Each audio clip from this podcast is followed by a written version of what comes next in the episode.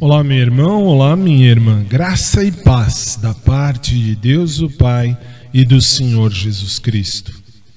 A mensagem de hoje encontra-se em Salmos, capítulo 37, verso 23.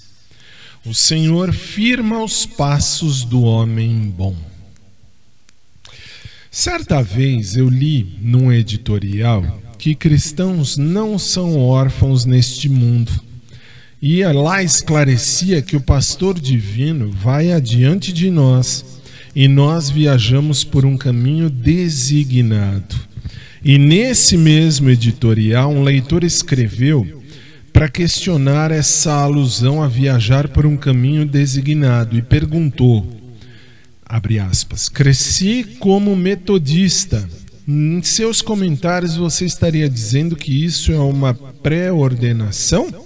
É nisso que os presbiterianos acreditam? O que exatamente você quis dizer? Fecha aspas.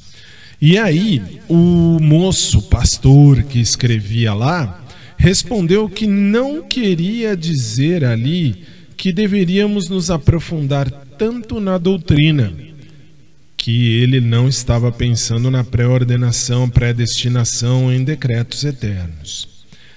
Uh, ele simplesmente ficava satisfeito com o seguinte fato: se um cristão consagrado se colocar nas mãos de Deus, até mesmo os acidentes podem ser transformados em bênçãos. Foi isso que o pastor dizia naquela ocasião.